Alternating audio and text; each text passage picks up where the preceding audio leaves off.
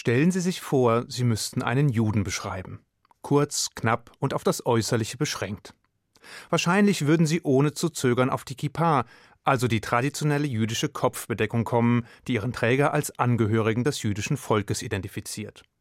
Kaum zu glauben, dass eben dieses kleine, runde Stückchen Stoff gerade in jüngster Zeit für zahlreiche Diskussionen in der bundesdeutschen Medienlandschaft und in der jüdischen Gemeinschaft selbst gesorgt hat. Josef Schuster, der Präsident des Zentralrats der Juden in Deutschland, riet vor gut einem Jahr etwa zu der Überlegung, ob es tatsächlich sinnvoll sei, sich in Problemvierteln mit einem hohen muslimischen Bevölkerungsanteil als Jude durch das Tragen einer Kippa zu erkennen zu geben oder ob man da nicht besser eine andere Kopfbedeckung tragen solle.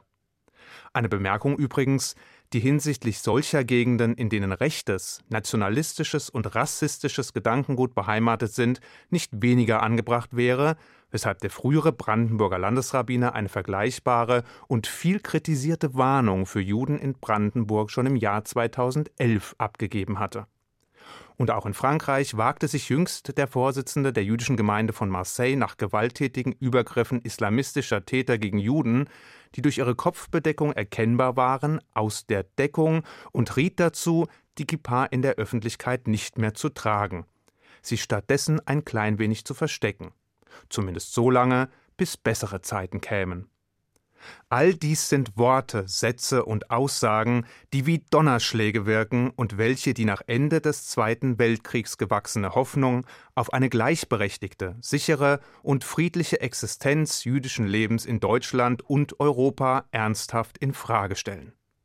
Ob die Warnungen und Diskussionen nun berechtigt sind oder nicht, im Zentrum der Aufmerksamkeit jedenfalls steht eine kleine, etwa 20 Gramm schwere Kopfbedeckung aus Stoff, die im Handumdrehen eine Zuordnung ihres Trägers als Jude möglich macht. Doch was ist die Kippa eigentlich genau? Weshalb wird sie getragen und gibt es eine Vorschrift, die dies gebietet? Schließlich, was sagt sie über ihren Träger aus? Die heute gemeinhin verwendeten Kippot sind runde, leicht gewölbte Kopfbedeckungen, die je nach Größe mal nur einen kleinen Teil des Kopfes und mal nahezu das gesamte Haupt des Trägers bedecken. Es gibt sie in allen erdenklichen Farben und sowohl aus einfachem Stoff wie auch aus Samt oder Leder. Sie können einfarbig sein oder kariert, bunt oder gemustert, mit Schrift oder Bildern verziert. Und während es in der westlichen Welt üblich ist, seinen Hut zu lupfen oder abzunehmen, um einem Bedeutenden gegenüber seinen Respekt auszudrücken, tut ein Jude exakt das Gegenteil. Er bedeckt seinen Kopf. Und wer könnte wohl die höchste Instanz sein, deren wegen man die Kippa trägt? Natürlich Gott. Nun könnte man erwarten, dass ein so markantes, eindeutiges Erkennungszeichen, das ohne Zögern mit dem Judentum in Verbindung gebracht wird, seinen Ursprung in der hebräischen Bibel hat und auf einem klaren und eindeutigen Gebot gründet. Dem ist allerdings nicht so. Stattdessen handelt es sich um einen nach jüdischen Maßstäben jüngeren Brauch, der erst im 16. Jahrhundert seine verbindliche Verschriftlichung erfuhr, als Josef Caro den Gesetzeskodex namens Schulchan Aruch, übersetzt der gedeckte Tisch, verfasste. Aber ein Schritt nach dem anderen. Die Torah selbst berichtet davon, dass ursprünglich, nämlich zur Zeit des Tempels von Jerusalem, also vor etwa 2300 Jahren, vor allen Dingen die Priester, die im Tempel ihren regelmäßigen Dienst verrichteten, eine Kopfbedeckung trugen. Ob das gemeine jüdische Volk in biblischen Zeiten barhäuptig oder mit bedecktem Kopf durch die Straßen schritt, seine Arbeit verrichtete oder gottesdienstliche Handlungen vollzog, ist jedenfalls nicht eindeutig überliefert, weshalb nur spekuliert werden kann.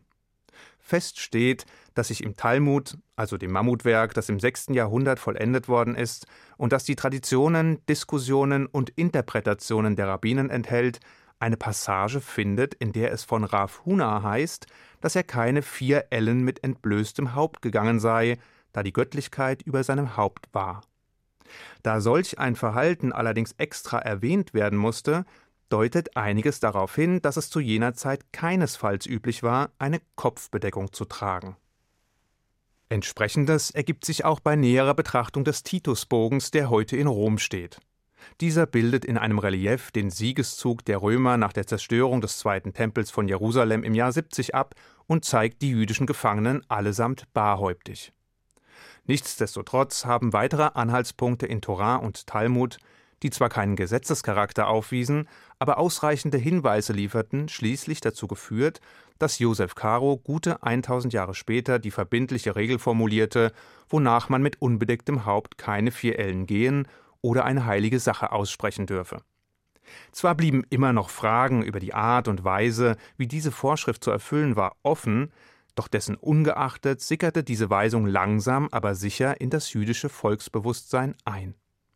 Und auch wenn es sich genau genommen nicht um ein Gesetz, sondern um einen Brauch handelte, wurde dieser im Schulchan Aruch des 16. Jahrhunderts schließlich für verbindlich erklärt und gewann somit stetig an Zuspruch und Beachtung.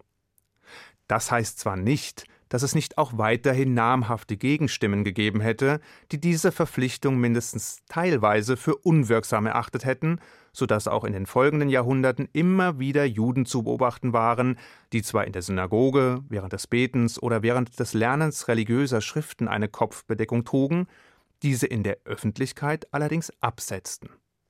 Mit der Zeit indes entwickelte sich die Kippa zu einem kraftvollen Symbol jüdischer Identität, das zumindest von religiösen Juden bis heute stets getragen wird. Sie bringen damit in Anlehnung an die Ausführungen im Talmud vor allen Dingen Respekt und Ehrfurcht vor dem Ewigen zum Ausdruck. Doch damit nicht genug. Die Kopfbedeckung erinnert einen Juden stets und ständig daran, dass er selbst nicht der Nabel der Welt und das Maß aller Dinge ist, sondern dass eine höhere Autorität existiert, die sich symbolisch gesehen über ihm befindet. Rabbiner Schrager Simmons erklärt, dass die äußerliche Handlung damit eine innere Haltung und ein Bewusstsein hervorrufen soll, wonach Gott uns stets und ständig beobachtet. Privatsphäre im Verhältnis zwischen Mensch und Gott ist damit passé. Schließlich beinhaltet die Kippa auch ein unmissverständliches Statement der Zugehörigkeit, der Identität und das Bekenntnis, sich einer Reihe von Verhaltensstandards sowie den Geh- und Verboten der Torah verpflichtet zu fühlen. Das bedeutet allerdings gleichzeitig, dass es gut überlegt sein will, ob man die Kippa in der Öffentlichkeit trägt oder nicht, da man damit eben auch zum Ausdruck bringt, als Botschafter Gottes und des jüdischen Volkes unterwegs zu sein.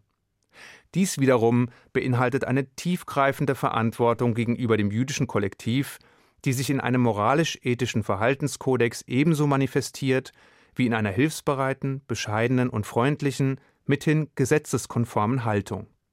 Jede moralische Verfehlung, jede Missachtung des umfassenden Gebotskompendiums, jede Überschreitung zwischenmenschlicher oder gesellschaftlicher Normen, die der detaillierten Tora-Gesetzgebung widersprechen, werfen deshalb nicht nur ein schlechtes Licht auf das Judentum als solches, sondern bringen auch Gott unweigerlich in Misskredit. Wen wundert es da, dass sich bei weitem nicht jeder Jude dieser Verantwortung gewachsen fühlt und abseits von Synagoge oder Friedhof stattdessen bewusst auf das äußerlich erkennbare Identifikationssymbol der Kippa verzichtet. Doch der Wahrheit die Ehre. Das ist natürlich nicht der einzige Grund, weswegen nur verhältnismäßig wenige Juden die markante Kopfbedeckung in allen Lebenssituationen tragen.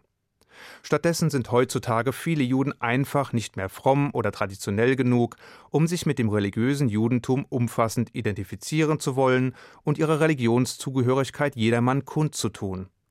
Der Assimilationsdruck der Mehrheitsgesellschaft, der Anpassungswunsch der Minderheit oder beides zusammen fordern dabei außerdem ihren Tribut.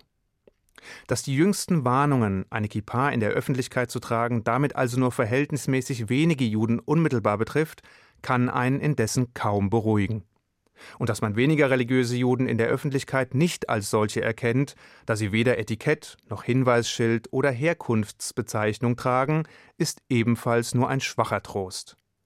Denn sollten es Deutschland und seine europäischen Nachbarn tatsächlich nicht fertigbringen, die Religionsfreiheit seiner jüdischen Bürger umfassend zu garantieren, hätten sie die erste echte Bewährungsprobe seit Ende der Nazizeit kräftig vermasselt.